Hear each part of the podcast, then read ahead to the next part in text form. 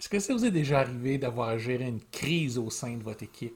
Est-ce que le climat de votre département devient toxique parce que les conflits sont en train de s'intégrer dans la routine? Aujourd'hui, on parle de la gestion des conflits.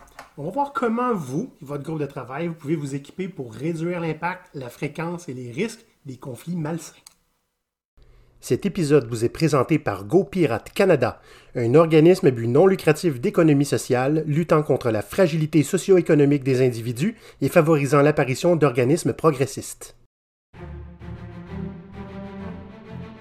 Olivier et Maurice, vos deux gros coachs pirates barbus, étaient fatigués d'entendre. Des conflits Facile à gérer Je punis en fonction de ce qui me sert le mieux Ils se sont mutinés pour faire évoluer les dynamiques de travail afin de créer des pirates partout. Voici leur histoire. Salut Olivier, comment ça va aujourd'hui? Ça va Qu'est-ce que t'as, cette idée de bœuf encore? On aura beau essayer le nombre de fois qu'on va. Ok, ça fait deux, trois prises qu'on prend. C'est impossible, moi et Maurice, d'être fâchés un contre l'autre, même en simulation. Avant tout de suite de créer davantage de conflits entre nous, Maurice, j'aimerais euh, annoncer une très grande nouvelle super importante à nos auditeurs et auditrices. Euh, c'est que le fait que maintenant que GoPirate est devenu un organisme à but non lucratif d'économie sociale, il est maintenant possible de devenir membre.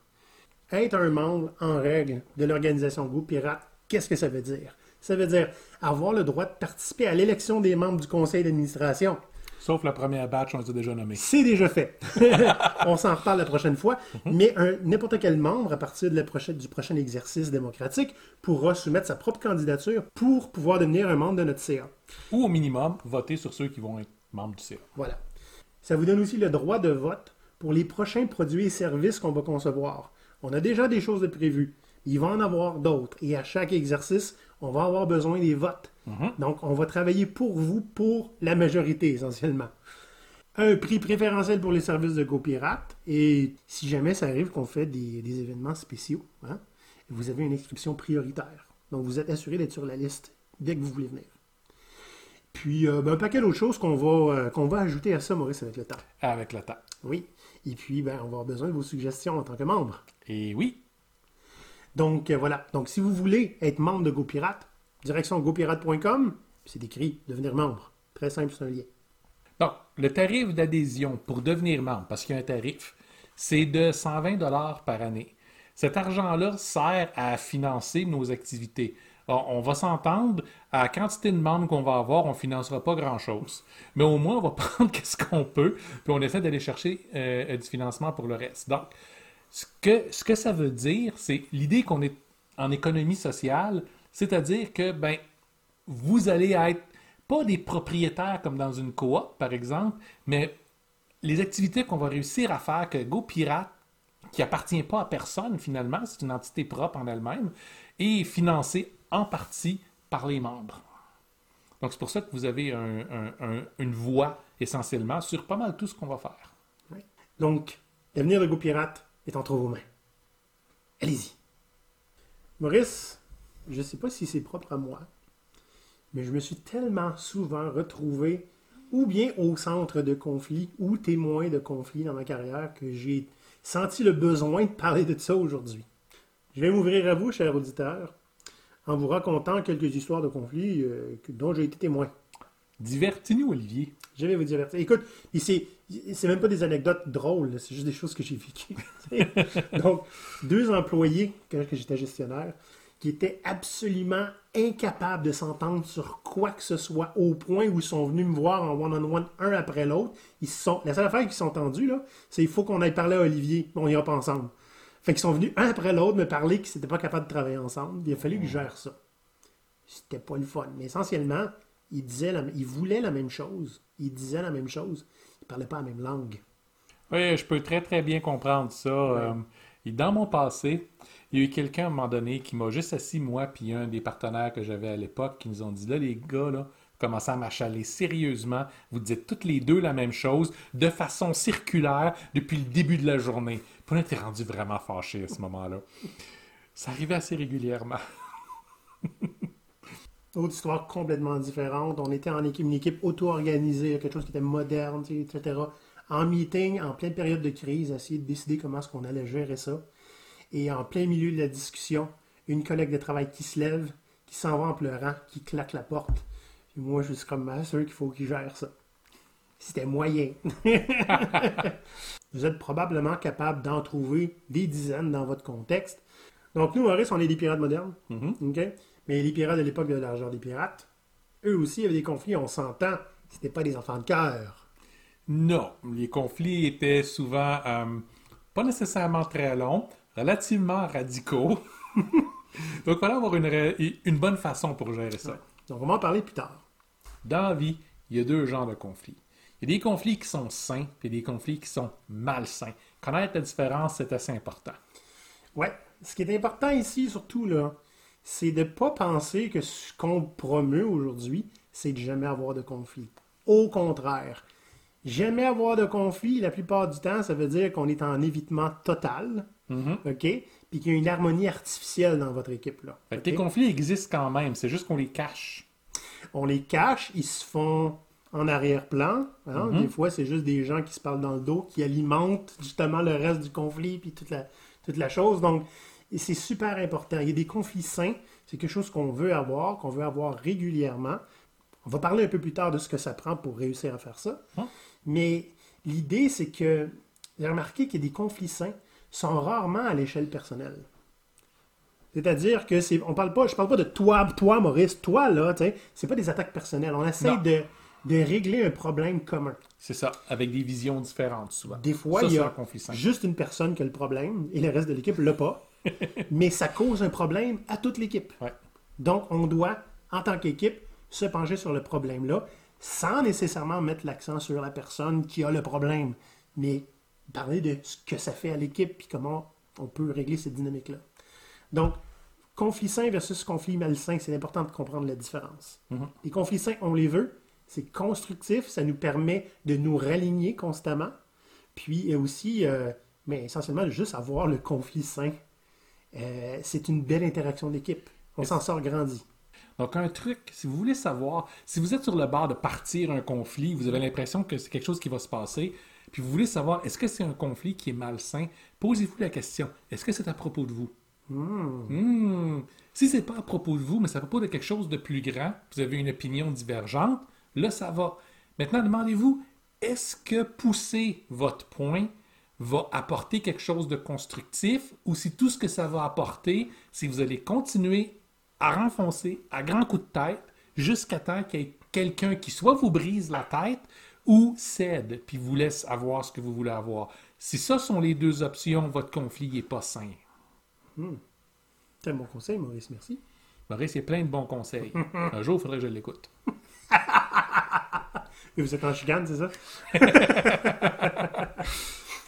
Lorsque vient le temps de, gérer une situation conflictuelle, c'est super important de comprendre ou de jauger quel est l'état de la sécurité psychologique dans le contexte de l'équipe. C'est-à-dire, est-ce que, on parlait tout à l'heure, hein, est-ce qu'on a des bons conflits qui sont, euh, qui sont sains, pas une harmonie artificielle? Souvent, quand il y a une harmonie artificielle, Maurice, c'est parce que justement, il n'y a pas de sécurité psychologique. On peut pas dire ça marche pas, je suis pas confortable, j'ai besoin d'aide, je suis pas d'accord avec vous. On est tous d'accord ensemble, puis si tu ne l'es pas, on va t'aider à voir la lumière. OK? C'est ça. C'est pour ça que les gens disent pas je suis pas d'accord. OK? Quand ils se font forcer la solution commune dans la gorge, par exemple. Ou, hein, beaucoup d'aide. On va s'asseoir avec toi, parler à toi en long, en large, puis en carré, pour comprendre pourquoi tu es dans le tort. Puis à ce moment-là, on va pouvoir t'aider de façon plus efficace. Ça vient avec beaucoup d'amour. Voilà. Donc, ce genre de sécurité psychologique-là, n'est-ce pas, Maurice? Être capable de dire ces choses-là sans craindre de, ben, d'avoir l'équipe qui se retourne contre nous, sans craindre de se faire censurer, de se faire euh, rejeter, euh, c'est excessivement important. On ne peut pas avoir des conflits qui sont sains quand on n'a pas ce genre, un minimum de, de sécurité psychologique. En clair, vous savez que vous avez la sécurité psychologique si vous savez que c'est pas parce que vous avez une opinion qui est différente que vous allez être jugé en tant que personne. OK? Si ça, c'est pas là, si les gens sont ouverts au fait qu'il y ait des opinions divergentes, là, vous avez une sécurité psychologique. Si vous avez un espace pour pouvoir en parler, vous avez une sécurité psychologique. Si vous avez un espace pour vous exprimer, puis après ça, vous faire dire pourquoi vous avez tort, là, vous ne pouvez pas avoir de sécurité psychologique. Donc, la méthode de gestion Kumbaya, hmm, tout le monde s'assoit puis on chante des chansons ensemble, ça crée pas une sécurité psychologique. Ça crée une illusion de si vous venez de l'extérieur. Est-ce que tu peux en parler davantage la C'est méthode toxique. Kumbaya? La méthode Kumbaya. Ouais. L'approche Kumbaya est toxique. OK? C'est essentiellement, c'est la même approche qu'un culte va avoir, par exemple. OK? La vérité, elle est là, elle est disponible à tout le monde, puis elle vous est offerte avec beaucoup d'amour. Pourquoi est-ce que toi, tu as un problème avec ça, puis tu diverges? Une vraie sécurité psychologique, c'est jamais à propos de vous, puis c'est jamais à propos de quelqu'un d'autre. OK? C'est pas à propos de jugement. C'est à propos d'avoir un espace pour pouvoir dire qu'est-ce qu'il y a à dire, d'avoir une discussion constructive. Une discussion constructive, ça va dans les deux sens. OK? C'est pas vous avec votre opinion négative qui n'êtes pas constructif, puis les autres avec leur opinion positive, eux autres qui sont constructifs, puis ils vont vous reconstruire. Donc, essentiellement, euh, une lourde pression sociale. C'est pas exactement le contexte le- idéal pour avoir ce genre de discussion-là. Puis on le voit souvent dans des environnements, par exemple, où il y a des dirigeants qui sont extrêmement serrés, extrêmement sévères, puis qui dominent beaucoup, puis ces dirigeants-là partent, puis sont remplacés par le fait que maintenant, vous avez une harmonie sociale qu'il ne faut pas briser à aucun prix. Vous n'avez pas réglé votre problème, vous avez juste changé de forme. J'ai une anecdote à te raconter qui vient de me pousser en tête, Maurice. Vas-y, vas-y, Olivier. Quelqu'un qui a besoin de- d'exprimer son désagrément à des supérieurs. Mhm. Et euh, ça donnait bien. Le supérieur problématique était avec le vice-président. Donc la personne se joint au duo pour expliquer, ça tombe bien, vous allez ensemble, j'ai un problème à vous raconter. Et euh, quand la personne a raconté le, le comportement déplacé du sujet dont il était présent, le vice-président l'a regardé et dit T'as fait ça, toi? Ah, tu changeras pas, man.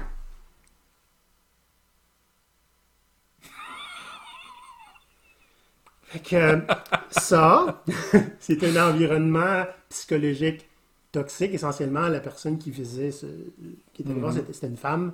Ce genre de, de copinage-là, qui est absolument impénétrable et c'était impossible de, de faire changer quoi que ce soit là-dedans. S'il n'y a Euh, pas de sécurité psychologique, vous allez perdre des joueurs importants. Vous allez perdre des gens qui ont le courage ou qui devraient avoir le courage de dire les vraies choses. Au moins, vous allez perdre les gens qui ont l'intelligence pour repérer les choses qui peuvent être problématiques, mais des fois qui n'ont pas le courage de partir en guerre contre, contre une fausse harmonie, par exemple. Euh, une dernière chose à se souvenir, là c'est en tant qu'acteur, ok, si vous voulez essayer de régler ça, ou si vous êtes au cœur carrément, vous vous sentez attaqué, sou- c'est très difficile euh, dans l'action de s'en souvenir, il faut faire un effort, mais c'est important, c'est que les gens sont rarement contre vous. Ils sont pour eux-mêmes. Et on l'a déjà dit. C'est sûr que, exceptionnellement, il y a des gens qui vont spécifiquement vous détester. OK? Il faut trouver la cause racine de ça, c'est pas facile. Mais en général, quand il y a un désaccord, c'est simplement qu'on n'a pas la même vision, puis il y en a un qui a un intérêt qui est peut-être ailleurs, ou simplement que ben, lui, ça lui convient mieux cette approche-là. Donc, on va avoir des trucs tantôt pour vous aider à comprendre quoi faire dans ces cas-là. Voilà. Maurice, avant de passer aux trucs et aux conseils, Mhm. j'ai une mauvaise nouvelle pour toi, puis je sais que tu vas être furieux, puis qu'on va entrer en conflit. Puis... Mais c'est vrai que de tous tous les gens qui nous regardent sur YouTube, tous les gens, il y a juste 25% qui sont abonnés à notre chaîne. Je suis pas fâché, je suis déçu. Maurice, je fais vraiment tout ce que je peux, je te le jure. Je fais du storytelling. Je fais tout ce que tu veux. J'ai juste 25% qui sont abonnés. Donc, si vous vous sentez visé, on vous aime. On n'est pas vraiment en relation de conflit avec vous, mais simplement, c'est gratuit de s'abonner à notre chaîne et vous allez avoir plus vite, en fait, vous allez avoir immédiatement chaque nouvel épisode qui sort. C'est fantastique. C'est magique. Vous pouvez aussi en profiter pour juste liker l'épisode. Ça fait que, on- et, on, et on le voit dans nos statistiques, quand il y en a un peu plus qui sont likés, qui sont partagés, on a énormément plus de visiteurs. Oui. Puis, euh, si vous êtes d'accord ou pas avec ce qu'on dit, vous pouvez laisser des commentaires. Absolument. On est tout à fait ouvert à votre mauvaise opinion. Oui, et puis ça va me faire plaisir d'ignorer ou de réfuter votre message. On répond à tout le monde, Ouais. euh, sauf, sauf, sauf ceux qu'Olivier élimine. Voilà, mais moi je fais pas ça. T'es plus vite sur la gâchette que moi sur YouTube. Moi c'est sur LinkedIn que je suis vite. Ouais, ben, je vais sur YouTube une fois de temps en temps. Il y a juste ça à faire. Ouais. OK. Trois trucs et conseils. Là, évidemment, il faut retenir, il n'y a pas de formule magique pour désengager un conflit. OK? Moi, j'en ai un. Ah ouais? Ah ouais, dès qu'il y a un conflit, surtout un conflit duquel je suis pas d'accord, j'insiste que les gens se battent avec des couteaux rouillés. Les deux premiers vont le faire, puis quand on va voir de quelle horreur avec laquelle ils vont mourir, les autres vont avoir tendance à régler le conflit de façon pas mal plus amiable. OK, OK, tu fais un exemple. Oui, je comprends. Bon, si on est des gens civilisés, il n'y a pas vraiment de truc de... De quoi? Y a? Ça veut dire que je suis pas civilisé? OK. Oui, c'est ça. Donc, oui, oui, oui, oui, Maurice. Mais quand on est des gens civilisés, ce qui ne t'inclut pas toujours, euh, il n'y a, il y a- il y a pas de formule magique. Mais on a des petits trucs. Ça semble simple. C'est pas si simple que ça quand on est dans le cœur du conflit, je vous le garantis, pour en avoir vécu plus qu'à mon tour. Donc, le premier truc que j'ai à vous donner, c'est de dépersonnaliser le conflit, spécialement si vous êtes au cœur du conflit. Par exemple, si vous, vous ressentez des émotions très, très intenses par rapport à une personne qui sont négatives et qui causent problème à votre équipe ou à votre travail, c'est très difficile de dépersonnaliser ça. C'est-à-dire que vous sentez que vos sentiments sont valides, on ne vous demande pas de les dé- dévalider. On ne vous demande pas de les invalider, vos sentiments, mais simplement d'essayer de vous retirer, essayer de faire comme si vous étiez un valeureux oiseau qui plane au-dessus du conflit. Laisse-moi finir, Maurice. OK? Si vous regardez ça de haut, regardez ça de loin, essayez de mettre quelqu'un d'autre à votre place. Qu'est-ce que vous feriez si vous étiez témoin du conflit que vous êtes en train de vivre? La question est, c'est-tu un conflit qui est à propos de vous ou à propos d'une situation? La différence, elle est là. Dépersonnaliser un conflit, c'est pas de dire, ben, c'est pas ma faute, c'est celle de l'autre qui est Ouais, pas d'accord avec moi. Hmm? C'est, c'est quoi la situation qui est un conflit là-dedans? Puis là, tout ce que vous avez, c'est une des parts de l'argument. T'arrêtes pas de me voler le show. Ben là, qu'est-ce que tu veux? Je sais qu'est-ce que je dis. Donc, l'idée, c'est essentiellement, c'est de ramener l'accent sur le problème à régler, pas sur le désaccord. Parce qu'en général, quand des gens sont en désaccord, il y a un problème qu'il faut régler.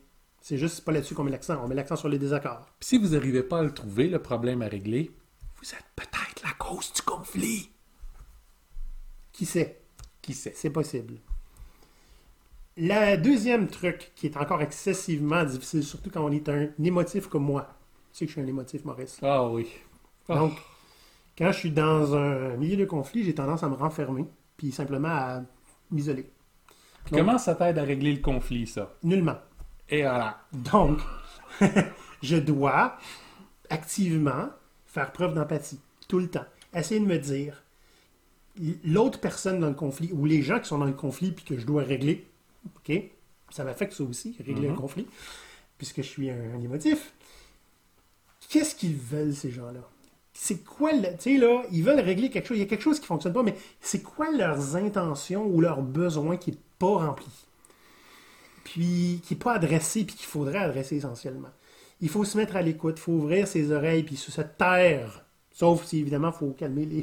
Des fois, il faut intervenir, mais se taire et essayer de se mettre dans la peau de l'autre. Ça, c'est plus facile à faire quand vous n'êtes pas directement mêlé dans le conflit. Si vous êtes un des acteurs du conflit, ça devient vraiment difficile. Mais un des trucs que vous pouvez faire, que vous soyez acteur ou pas, c'est de redéfinir les balises autour du conflit. Donc, commencez à vous demander, nous qui sommes en conflit, qu'est-ce qu'on veut tous ensemble? Puis qu'est-ce qui est inacceptable pour chacun d'entre nous autres? Donc, vous savez que votre solution va devoir inclure ce qu'on veut tous, puis ne pas inclure des choses qu'un de nous autres veut absolument pas.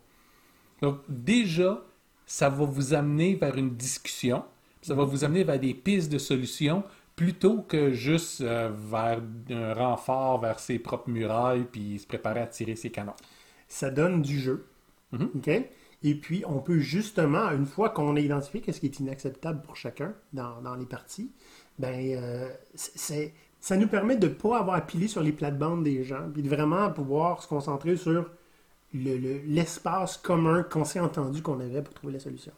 Vous savez, votre conflit n'est pas tombé dans une spirale terrible de ça avance plus, tant et aussi longtemps que justement vous êtes capable d'amener des arguments, de parler d'un sujet qui n'est pas vous, puis que vous voyez que la conversation avance. À partir du moment où vous dites OK, oui, ça, ça marche, ça, ça marche pas, maintenant, qu'est-ce qu'on fait par rapport à ça?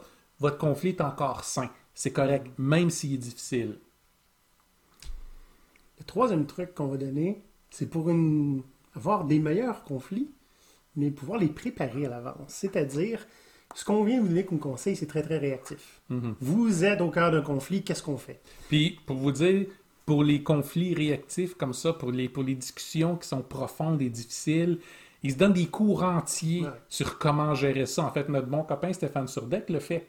Ah oui. Et ça peut valoir la peine d'aller au moins lire ses articles de blog sur le sujet, hein, sur surdeck.com. On va mettre euh, le lien dans Oui. la description du podcast. Tu me dois Maintenant- 5 piastres, euh, Stéphane. Non, Dieu, c'est pas cher. Non, c'est vrai, hein? tu me donnes une bouteille de rhum, Stéphane. Donc, évidemment, c'est très, très proactif parce qu'on le vit là, puis ça émerge, puis il faut qu'on gère ça. Maintenant, comment on fait pour mieux les contrôler en étant proactif? Donc, je vais vous donner un petit retour d'expérience que j'ai eu à un certain moment donné. Mhm. Comme je l'ai dit plus tôt, je suis très, très émotif et j'ai une sainte horreur des conflits. Et maintenant, je suis coach d'équipe, gestionnaire, Scrum Master, tout ce que vous voulez. Je dois faire face à des conflits de façon quotidienne. Donc, à un moment donné, je me suis demandé comment je pourrais faire en sorte que ça m'affecte moins? Bien, en me préparant puis en ayant une entente commune avec l'équipe. Qu'à un certain moment donné, je suis arrivé comme Scrum Master dans une équipe neuve. On s'était jamais parlé. Premier jour de travail, il fallait qu'on. J'ai décidé simplement, euh, c'était moi qui étais en charge parce qu'on n'avait rien d'autre à faire. Je me suis dit, je vais, je vais m'en occuper, merci. Donc, essentiellement, je nous ai regroupés, puis on a parlé un peu de la dynamique d'équipe qu'on voulait avoir. Puis, le plus important, à un moment donné, j'ai fait, hey, moi, je déteste les conflits. Je suis tout seul ici ou est-ce qu'il y en a d'autres? Puis, la le plus la moitié de l'équipe, en fait, moi, non, on n'aime pas ça avoir des conflits. On en parle-tu maintenant? Donc, ça, ce qu'on a fait, ça, euh, ça se compare un petit peu à- aux ententes prénuptiales. là, Avant de se marier, qu'est-ce qui se passe si jamais on se sépare? Est-ce qu'on peut en parler pendant que ça va bien? C'est essentiellement ça qu'on a fait. Donc, on, on a simplement jeté des idées euh, sur le tableau blanc, à savoir comment on veut gérer les conflits. Et quand ça va arriver, moi, mon rôle de, de- coach d'équipe, ça va être de nous ramener à ce qu'on avait dit qu'on ferait en cas de conflit. Comme ça, immédiatement, ça va, ben, ça va au moins dépersonnaliser dans le sens que on va arrêter de focuser sur ce qui se passe, puis on va focuser sur ce qu'on avait dit qu'on ferait. Donc, le con- la, gestion des conflits ressemblait à ceci. Du si c'est un conflit mineur, on peut en parler à la rétrospective, là, ok, on est capable de vivre avec, ça va. Si c'est un conflit qu'on doit régler maintenant, parce que là, on n'est pas capable de travailler, tout le monde arrête de travailler, l'équipe s'en va dans une salle, parce que toute l'équipe en souffre, c'est garanti. On s'enferme là, et on se donne une heure pour mettre les cartes sur table, ok, de manière euh, civile. On trouve un moyen de gérer le conflit. J'ai pas mis de comment on a le gérer, mais il faut qu'on trouve un moyen. On a une heure pour le faire. Quand on a sorti de cette rencontre, on va chercher de la bière. Parce qu'on était dans une entreprise qui était très, très progressiste. On pouvait boire de la bière sur un milieu de travail. Ceux qui ne boivent pas de bière, on amène un jus, une boisson quelconque. Et puis c'est arrivé, je pense, trois fois dans l'année où j'étais là, où on a dû faire ça, rentrer l'équipe dans la salle et aller chercher de la bière après.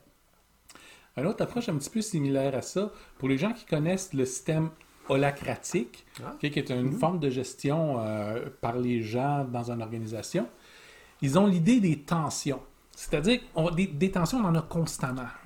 Avant que ça arrive au niveau de conflit, à chaque fois qu'il y a un- une rencontre qui est faite, il y a plusieurs types de rencontres, mais au début de chacune des rencontres, une des premières choses qu'on fait, on pose la, la question est-ce qu'il y a des tensions présentement desquelles on veut parler? On les liste au tableau, puis on essaie de les régler. Donc, au moins, les gens, même si on les passe pas toutes, même si on les règle pas toutes, au moins les gens sont conscients de qu'est-ce qu'il y a là, puis on va être capable de pouvoir au moins peut-être préparer d'autres réunions pour aller en parler si c'est plus complexe. Si ça ne l'est pas, ça peut être réglé tout de suite. Mais euh, soyons honnêtes, Maurice, ça prend. une- Il y a un certain niveau de sécurité psychologique nécessaire pour que les gens puissent admettre les tensions. Ben, l'idée, c'est en, en ayant par principe l'admission de ces tensions-là au début de chacune des rencontres, ça facilite de créer un environnement avec, une, avec une sécurité psychologique. Après une semaine où on, on se pose les questions-là, à un moment donné, à force de poser la question est-ce qu'on est tension, les gens finissent par voir que ben, un, deux, trois personnes, les chefs d'équipe vont montrer l'exemple. Évidemment, c'est tous des leaders. Donc, ils vont essentiellement se rendre vulnérables puis dire Moi, j'ai une tension, là, puis j'aimerais ça régler. Puis dans certains cas, ça va juste donner l'habitude d'en parler, puis les gens vont en parler sans devoir attendre la rencontre. Maintenant, ton prenup de tantôt, ta Ouais. rencontre euh, prénuptiale, ça ressemble énormément à ce que les pirates faisaient il y a 300 ans. Oui, puis j'ai fait le lien beaucoup plus tard seulement. Eh oui, hein? L'idée, c'est que les pirates savent ce qu'ils sont. Ouais. OK? Ils, ils sont des brutes épaisses et sanguinaires. Bon, c'est... euh, Des aventuriers. Les pirates, ce sont des bandits, ce sont des militaires, ce sont des gens qui vivent dans la violence, veut, veut pas. OK? Donc, ce sont des gens que quand il y a un conflit qui émerge, il va y avoir des morts. Puis on veut pas ça nécessairement. Un navire, surtout un navire pirate, a habituellement pas assez de gens pour le manœuvrer comme il faut. C'est pas le temps de perdre des bonnes personnes. OK? Donc, ce que les pirates faisaient, c'était qu'ils allaient prendre un, un- Ils faisaient un contrat essentiellement qui s'appelait les, les articles. Donc, à chaque fois que, que deux pirates ou qu'un groupe de pirates se mettent ensemble, ils créent des, des articles. Le fameux code pirate, c'est un des exemples d'articles. Donc, quand on veut faire partie d'un équipage, l'équipage se met ensemble, puis liste tous les règles de comportement, la façon dont, les trésors vont être euh, euh, répartis, la façon dont dont les élections vont se faire, par exemple, puis les punitions pour les crimes les plus grands. Il n'y a pas beaucoup d'articles, 10, 12 maximum, parce que la plupart des pirates ne savaient pas lire, ils devaient s'en rappeler par cœur. Ouais. Et donc, le- ne pas connaître les règles n'est pas une excuse. Mais j'aime ça. Ça te force à garder des règles simples et précises. Exact. Vous voulez pas une multiplication de règles. Mais vous voulez avoir des façons, entre autres dans ces règles-là, sur comment vous allez gérer ces conflits-là. Puis souvent, pour les, pour les pirates, c'était une question de ben, la- le problème va être soumis au jugement soit du quartier maître ou soit au jugement général de tout l'équipage. S'il y a des pirates qui doivent se battre, parce que ça arrive des fois, il y avait régulièrement, sur la plupart des navires, des règles le- le- qui disaient quand ça pouvait se faire, de quelle façon ça va se faire. Par exemple, ça va être à l'épée et au pistolet, mais pas sur le navire, quand ils vont être à quai ou euh, sur une plage quelconque. Donc, ça veut dire qu'ils ont, ils ont le temps de se calmer, premièrement. Puis, deuxièmement, quand on fait une dispute puis que ça se règle au pistolet et puis à l'épée, si tu es chanceux, tu meurs pas. Si tu es chanceux. Donc, tu as le temps de, de- de- de te demander est-ce que c'est un conflit qui vaut vraiment la peine de se rendre jusque-là? Pour tous les conflits plus mineurs, habituellement, vous allez avoir le quartier maître qui, un, va distribuer des claques à tout le monde. Puis, Tout le monde égal.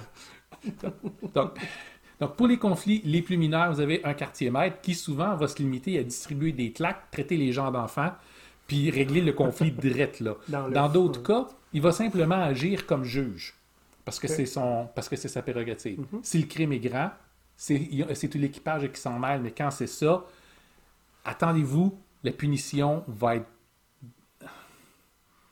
dramatique. Je vais dire adéquat. Ouais. OK. Mais là, évidemment, bon, cette partie-là, moins intéressante en entreprise aujourd'hui.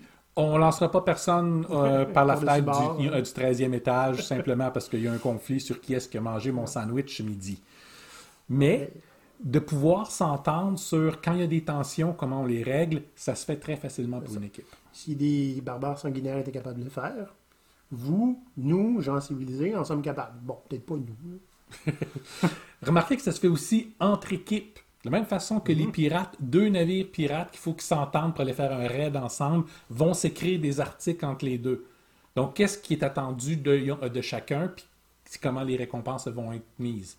Donc, vous êtes capable d'utiliser ce, principe-là pour, pour faire une entente avec votre patron, comme les pirates faisaient avec la lettre de marque, donc euh, les, les corsaires faisaient avec la lettre de marque. Ouais.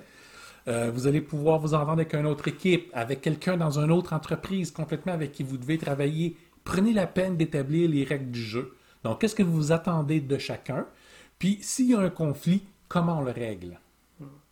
Là, ce genre de dynamique-là, euh, vous pouvez le faire, là, on venait vous donner les trucs, OK, mais on peut vous aider. C'est un, de nos Absolument. ser- c'est un de nos services. Absolument. Maurice, euh, là, il faudrait vraiment agir comme des grandes personnes. Tu avais autre chose à rajouter? Non. Je pense qu'il serait temps qu'on règle nos conflits là, là. Live devant l'auditoire. Fait que, comment ça fait que tu as un sable? Moi, j'ai pas de sable. Parce que moi, je me suis payé un sable, puis toi, tu l'as pas fait. Toi, un... Je l'ai Ouais. pour point. Oui, c'est vrai. Il fait pas pas. moi.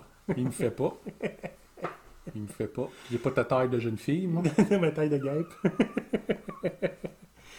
Maurice, ça, fait euh, 2017 qu'on se connaît, là, presque Ouais. 4 ans. J'ai toujours eu plus de sable que toi. oui! tu à notre ami Sébastien, va comprendre. Hein? Mais euh, sinon, euh, on n'a jamais eu de gros, gros conflits. Est-ce qu'on a une harmonie artificielle? Je pense pas. À chaque fois, en, fait, en gros, quand on a quelque chose à dire, là, la phrase commence par dude, virgule. Et le reste suit, puis ben, on, on s'explique. Comme de fait. Ouais. Euh, ça arrive pas tout le temps. Il y a plein de gens, euh, encore aujourd'hui, il y a plein de gens à qui j'ai- pas certaines conversations Mm. parce que c'est difficile. Euh, mais avec toi, non, ça va super bien. On va dire ça de même. hein. On est assez bien aligné, fait qu'on ramène tout le temps vers l'objectif. C'est assez facile à faire. Puis on s'obstine tout le temps sur des affaires qui sont Ah, pas des importantes. détails, là, vraiment insignifiants. Fait que quand il y a quelque chose Ouais. a- qui est important, on est déjà habitué à en, à en discuter. Ouais, ben en général, on fait juste mettre ça de côté puis focuser sur l'objectif. C'est rare qu'on ait été pas aligné sur l'objectif. Les seules fois que ça arrive, c'est quand tu étais activement en train de travailler sur l'objectif puis j'étais en retrait à côté. C'est bizarre parce que là, c'est le cas en ce moment, mais je sens pas qu'on est si déconnecté que ça. Ben, quand j'étais en train d'écrire notre euh, dernière demande de, de subvention, comme à toutes les fois, je demande du retour, puis j'ai juste de c'est super beau, Maurice, qui n'est pas Ouais. le genre de retour que j'ai besoin. c'est probablement le plus gros conflit qu'on a, c'est ton incapacité totale et complète à être capable de me dire mes vraies affaires. Non. Non, non, trop bon. Le problème, Maurice, c'est ma capacité totale à être entièrement d'accord avec toi. Mais faut pas! C'est très difficile de se mettre en retrait puis de critiquer quelque chose avec lequel on est. On a 100%, 100% confiance. Ouais, non, je sais. Mais bref de- de- d'introspection, si vous, vous en avez des conflits, puis vous voulez les partager, ou quand, mieux, vous voulez notre- nos conseils pour les régler, on garantit rien, mais on peut essayer. Venez nous parler sur LinkedIn. On va voir qu'est-ce qu'on peut faire pour vous aider. Au gros pire, on va vous renvoyer vers cet épisode. 9 fois sur 10, je vais vous conseiller d'essayer le truc avec les, euh, avec les couteaux rouillés. oui. Merci pour rien, Maurice. Ça me fait plaisir, Olivier. Euh, donc, petit rappel, si vous écoutez le podcast audio, Spotify ou Apple, suivez-nous, ligne de une critique si vous pouvez. Mais autrement, on se revoit la semaine prochaine. Bye Bye bye, bye. les pirates. Je connais vous pas, là. Puis allez euh, payer votre membership. Chou, chou, chou.